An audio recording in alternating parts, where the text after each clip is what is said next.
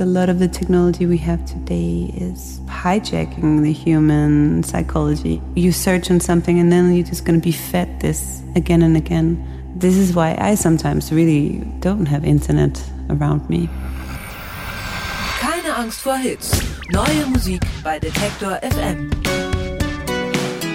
Also ich bekomme ja nur noch Werbung angezeigt für so äh, geführte Touren durchs Kolosseum in Rom, weil ich das irgendwann mal in eine Suchmaschine eingegeben habe. Ähm, das ist aber ja irgendwie noch harmlos gegenüber dem, was man in letzter Zeit immer so hört, nämlich dass Leute irgendwie Werbung angezeigt bekommen von irgendwas, worüber sie gerade mit jemandem gesprochen haben. Das ist ja dann erst spooky. Anke, äh, nervt dich das Internet auch manchmal so, wie Agnes Obel das hier gerade erzählt hat? Ja, auf jeden Fall. Und mir ist sowas äh, tatsächlich auch schon passiert, dass äh, man sich so denkt, ah, ich bräuchte irgendwie neue Hausschuhe und dann beim nächsten äh, sozialen Netzwerk, das man besucht, kriegt man plötzlich Anzeigen für Hausschuhe. Aber ja, also es ist sehr wichtig und ich versuche das auch für mich im Alltag umzusetzen, dass man auch Zeiten ohne Internet sozusagen hat, wo man es einfach ja, weglegt. Was das alles mit dem neuen Album von Agnes Obel zu tun hat, das erfahren wir heute in der allerersten Folge von Keine Angst vor Hits. Und damit herzlich willkommen zu dieser ersten Folge mit Anke Behlert und Gregor Schenk. Ihr kennt das vielleicht immer, wenn ihr freitags in den Streamingdienst oder Plattenladen eures Vertrauens stolpert, da werdet ihr erschlagen von unzähligen Neuerscheinungen. Hier eine neue Band, da ein neues Album, hier eine Playlist, da tausend Singles. So, und mit diesem Wahnsinn ist jetzt Schluss, denn wir sind hier, um Licht ins Dickicht zu bringen. Wir sind die Maulwürfe, die sich durch den gröbsten Dreck wühlen, um für euch die Trüffel auszugraben. Keine Angst vor Hits heißt dieser Podcast und in dem wollen wir euch Woche für Woche immer freitags quasi ofenfrisch die neuesten und besten Alben und Singles präsentieren, jeweils drei an der Zahl. Wir spielen die Songs an, quatschen ein bisschen drüber, lassen auch mal Künstlerinnen zu Wort kommen, wir werden Gäste dabei haben und los geht's mit der ersten Folge, würde ich sagen, oder? Kalenderwoche 8, bitteschön. Die Alben der Woche.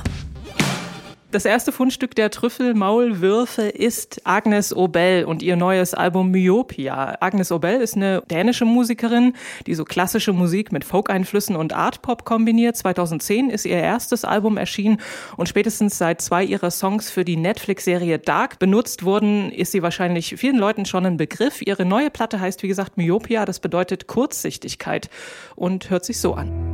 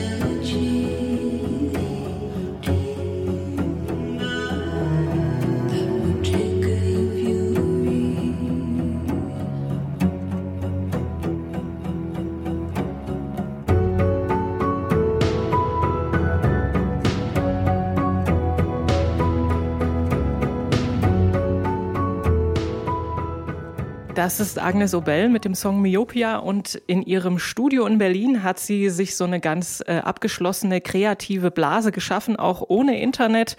Und da konnte sie sich nämlich ganz auf das Schreiben und Aufnehmen konzentrieren. Also sie hat sich damit sozusagen absichtlich kurzsichtig äh, gemacht gegenüber der Außenwelt und sie hat hauptsächlich nachts aufgenommen und ich finde, das hört man auch. Das hat so eine ganz geheimnisvolle, dunkelblaue Nachtatmosphäre, das Album. Ist so ein bisschen verschwommen zum Teil wie in einem Traum und ähm, ich finde auch, die Platte bringt einen in so eine introspektive Stimmung. Also man möchte sie eigentlich gerne alleine und vielleicht auch äh, einfach nachts hören. Lustigerweise geht es auch in einem Song um, um Schlafprobleme. Aber es geht auch um Tod und Erinnerung und äh, unter anderem benutzt sie zum Beispiel ihre eigene Stimme, aber in vielen verschiedenen verschiedenen Varianten. Sie verfremdet das. Es klingt dann so ein bisschen geisterhaft, ätherisch, denn äh, sie ist der Meinung, man hat nicht nur eine Stimme. I don't really believe we have one voice. I guess everybody knows the feeling when you have a conversation with yourself in your head and there's sort of different voices pushing you in different directions. And I'm not even sure they're all your own voices. They can be social pressures in your head or your past or other people's voices almost. So it was important for me to give the sense of different voices in your own head. Also so ein bisschen paranoid, die Agnes Obel, aber auf eine gesunde Art und Weise, oder? Ja, solange man das in der Art und Weise, wie sie auslebt, ist es ja völlig okay. Und es kommen ja auch wirklich ganz tolle Songs dabei raus, finde ich. Also und ich finde, sie hat so einen Trick, mit dem sie so ihren Signature-Sound kreiert. Äh, und zwar dieses Pitch-Shifting, ne? Also, dass sie so nachträglich die Tonhöhe verändert. Und das macht sie sowohl beim Piano als auch bei den Streichern, als auch bei der Stimme. Und das klingt dann manchmal so geisterhaft, mhm. so unheimlich. Ich finde, beim Hören von Agnes Obel fühlt man sich manchmal so ein bisschen, als würde man so einen David Lynch Lynch-Film gucken oder so. Das zweite Album diese Woche ist Man Alive von King Cruel, bürgerlich Archie Marshall. Das ist das vierte Album des Londoner Musikers. Der ist bekannt für seine sehr eigene und auch bisschen eigenartige zum Teil Mischung aus Blues, Jazz, Punk und Hip-Hop. Auf Man Alive treffen seine alten Ausgeh- und Trinkgewohnheiten auf das neue Dasein als Vater einer kleinen Tochter.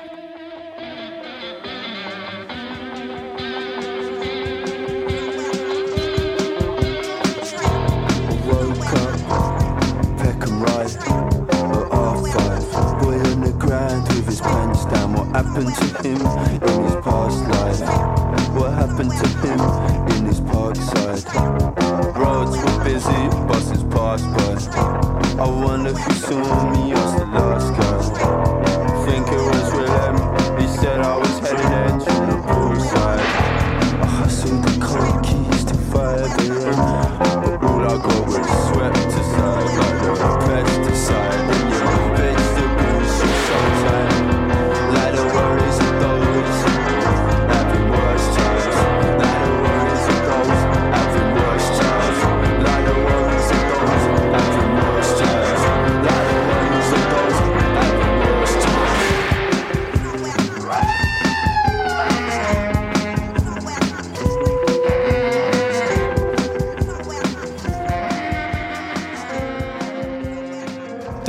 Bläser malträtiert bei das King alte Cruel. Saxophon oder das neue. Auf ja, aber auf, auf, nicht auf so eine cheesy Art und Weise, sondern so ein bisschen rauer, kantiger, ne? Total. Also ich dachte auch gleich so an Sonics oder eben so alte Jazz. So, da ist das Saxophon ja auch kein Instrument, wo man das Gefühl hat, man muss jetzt sofort weglaufen.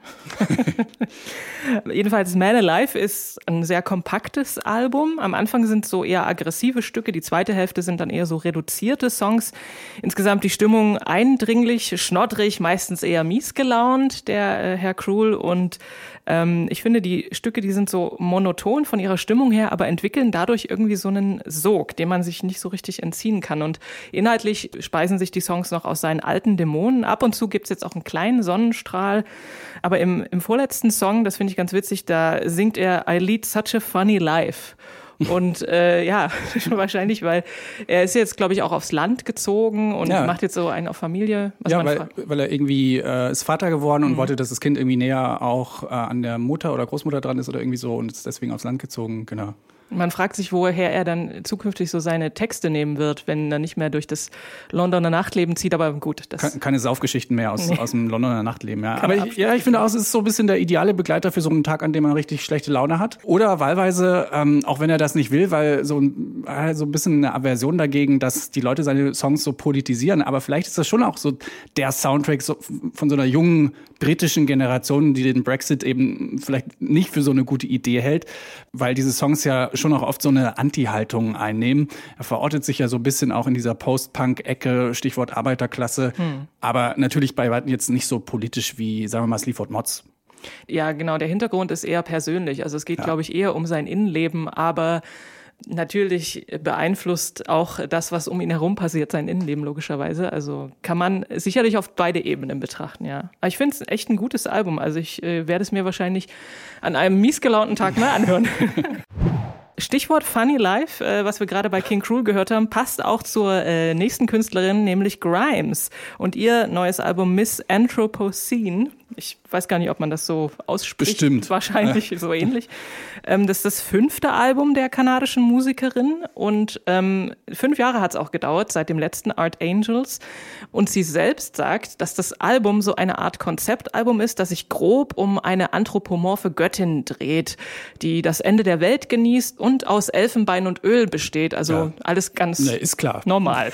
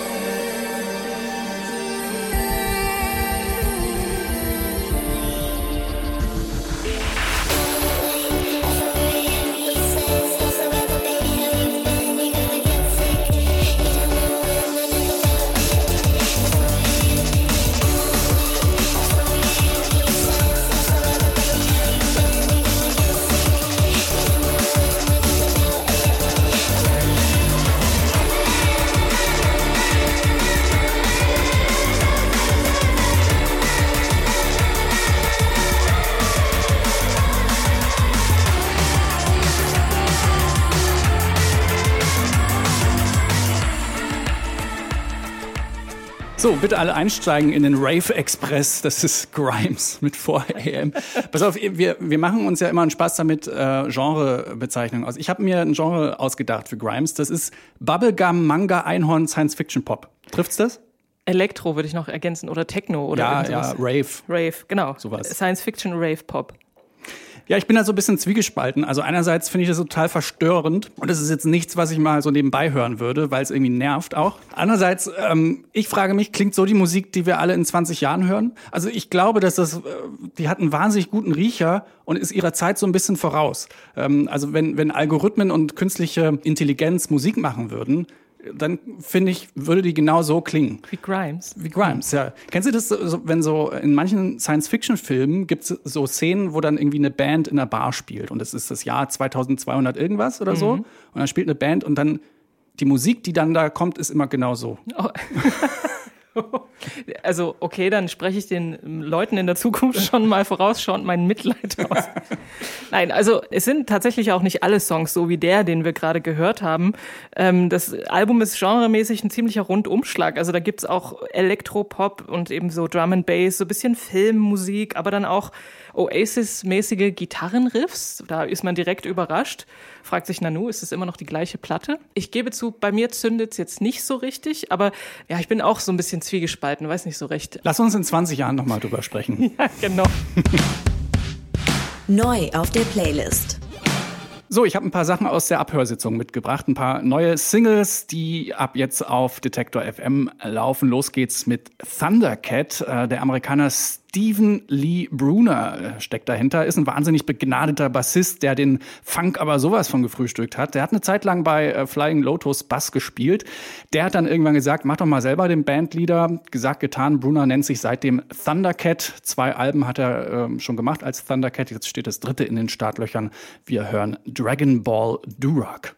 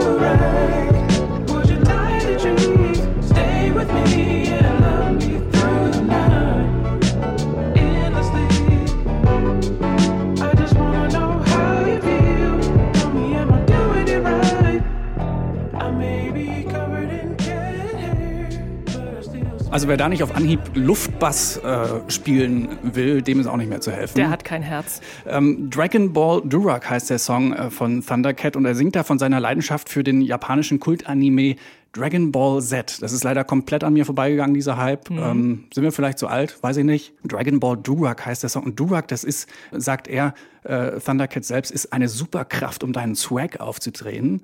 Ich habe mal nachgeschaut, der Durak ist so ein äh, Kopftuch. Ah, okay. Hat er auch auf dem Cover hat er so ein Kopftuch auf mit so einem Dragon Ball Theme, was auch immer. Ist auch, glaube ich, vollkommen egal. Was sagt uns das? Der Typ nimmt sich selbst einfach mal nicht so ernst. Er hat eine ordentliche Schippe Humor. Das sieht man auch im Artwork und ähm, auf den Fotos. Und das macht die Musik auch so ein bisschen leichtfüßig. Es ist grooved an allen Ecken und Enden, finde ich. Äh, er hat wieder diesen Wawa-Bass mit dabei, der so sein, sein Signature-Sound auch ist. Ähm, dazu gibt's diesen souligen Falsetto-Gesang, der fügt sich da nahtlos ein. Gefällt mir gut. Total. Also ich sage auch Daumen hoch, auch für Superpower Durag, was auch immer es bewirken kann. Wir machen weiter mit Glass Animals, eine vierköpfige Band aus Oxford, haben sich beim Studium kennengelernt und mit der Band angefangen. Und irgendwann lief das dann so gut, dass sie sich gesagt haben, ach, wir pfeifen auf den Uni-Abschluss, wir gehen jetzt steil mit Glass Animals. Was soll man sagen, hat geklappt. Wir hören die neue Single Your Love.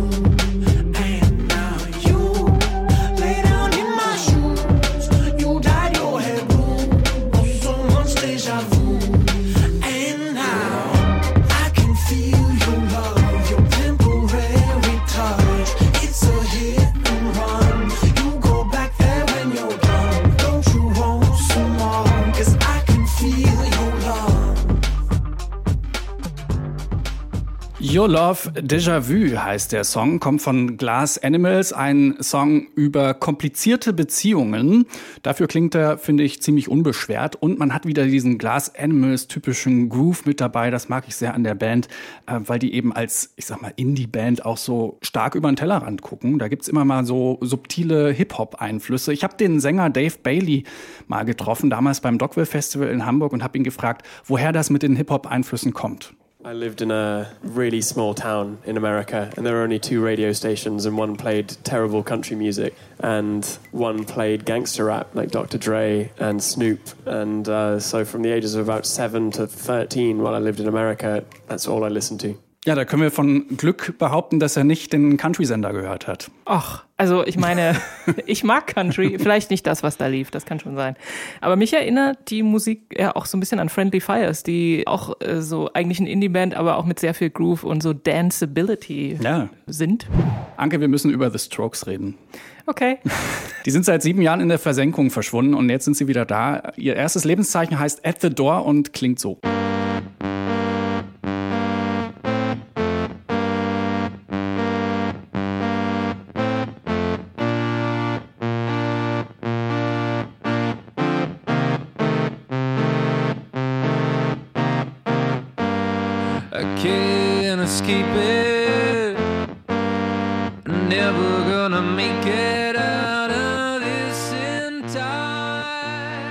So, und da haben sich viele Strokes-Fans fünf Minuten und zehn Sekunden lang gefragt, erstens, was passiert hier eigentlich? Und zweitens, wann fängt der Song so richtig an? Weil genau. da passiert nichts mehr. Nee. So, und alle Fans der Strokes, die dann vor Schreck ihre Band-T-Shirts von 2001 zerrissen haben, die können sich jetzt schon mal beruhigen. Diese Woche gibt's nämlich die zweite Single und die geht so, Bad Decisions.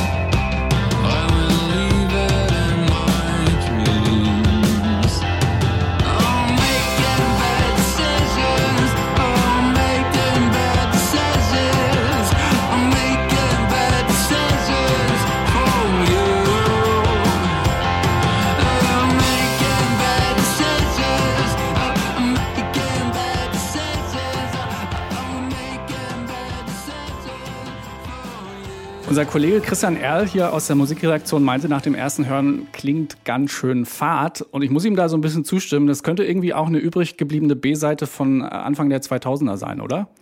Ja, das stimmt, aber mir haben die Songs, die sie Anfang der 2000er gemacht haben, echt gut gefallen. Also ja, es ist ja auch ein guter Strokes-Song. ja, es ist ein guter Strokes-Song. Ja. Er klingt halt wie die Strokes, als sie angefangen haben.